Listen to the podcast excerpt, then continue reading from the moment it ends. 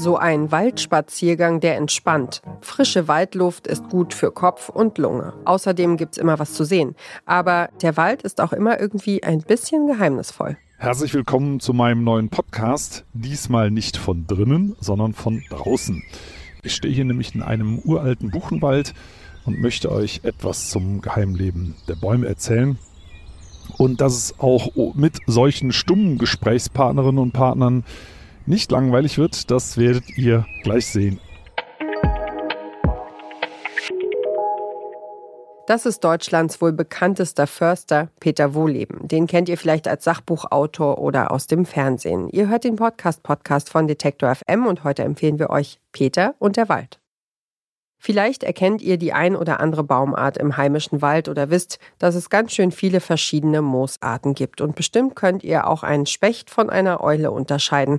Aber habt ihr schon mal bemerkt, dass der Wald im Frühling von unten nach oben grün wird und euch gefragt, warum das so ist? Lange Rede, kurzer Sinn, man weiß es nicht. Man hat äh, an Birken festgestellt, wo man das Schlafverhalten untersucht hat, dass die sich nachts im Rhythmus von drei bis vier Stunden ganz leicht zusammenziehen. Also Holz bewegt sich ja nicht groß.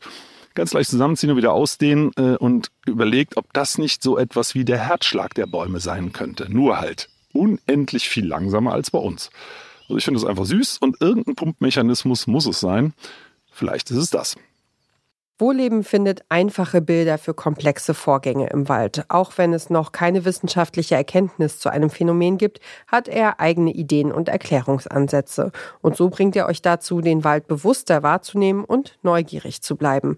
Er gibt Tipps fürs Auge, für die Nase, fürs Ohr und natürlich auch für den Geschmackssinn. Wow, frisches Grün. Übrigens könnt ihr auch essen. Frisch austreibende Buchen, frisch austreibende Eichen das schmeckt lecker. Also gerade bei Buchen so leicht säuerlich kann man auch einen schönen Salat machen. Ja, bevor jetzt äh, jemand sagt, kann sie doch nicht machen, da die, ne, die Bäume da äh, befressen sozusagen. Ähm, äh, die brauchen das doch für sich selber. Aber wenn ihr das bei, bei großen Bäumen macht mit tief hängenden Ästen und nehmt da mal eine Handvoll Blätter weg, das ist für den Baum kein Problem.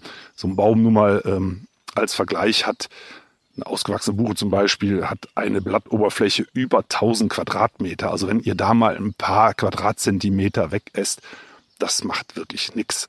Ob der Baumsalat dem Baumkuchen Konkurrenz machen kann, das müsst ihr natürlich selbst herausfinden. Aber vielleicht entdeckt ihr ja hier einen neuen Lieblingssnack, den ihr mit den Tieren des Waldes gemeinsam habt.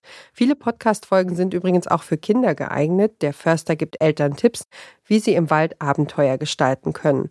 Und es geht immer auch um ökologische Zusammenhänge im Wald. Wir erfahren zum Beispiel, dass das Sexleben von Siebenschläfern ganz entscheidend davon abhängt, ob Buchen blühen oder nicht. Die Siebenschläfer, die schnüffeln dann mal, die Männchen, die schnüffeln mal so ein bisschen, ah, riecht hier nach Buchenblüten? Wenn ja, dann schwellen ihre Hoden an und dann paaren die sich. Weil die haben quasi so einen kleinen Test dann gemacht, gibt es im Herbst überhaupt genug Bucheckern, dass Familie Siebenschläfer auch gut durch den Winter kommt. Die schlafen ja nur wirklich sehr lange, wie der Name schon sagt. Aber die müssen dann halt schauen, dass sie noch Fettreserven anlegen können. Und das erschnüffeln die Männchen schon im Frühjahr, äh, ob die Buche genug blüht. Und ansonsten lassen sie das. Also entweder einmal im Jahr Sex oder eben auch mal ein paar Jahre nicht. Nicht immer läuft Peter Wohleben allein durch den Wald. In vielen Folgen sind Aktivistinnen, Wissenschaftler oder Politikerinnen zu Gast und sprechen zum Beispiel über betrunkene Hirschkäfer, mehr Natürlichkeit bei der Waldplanung und die Auswirkungen von Dürre auf unsere Wälder. Peter und der Wald wird produziert von Geo. Jeden zweiten Dienstag erscheint eine neue Folge. Und wer diesen Podcast hört, kennt mehr als 50 Shades of Green. Das war unser Podcast-Tipp für heute. Wenn ihr auch morgen noch auf dem Laufenden bleiben wollt, was unsere Empfehlungen angeht, abonniert unseren Podcast auf eurer Lieblingsplattform. Wir freuen uns auch immer über ein Like oder einen Kommentar von euch. Dieser Tipp kam von Julia Segers, Redaktion Joanna Voss und Doreen Rothmann.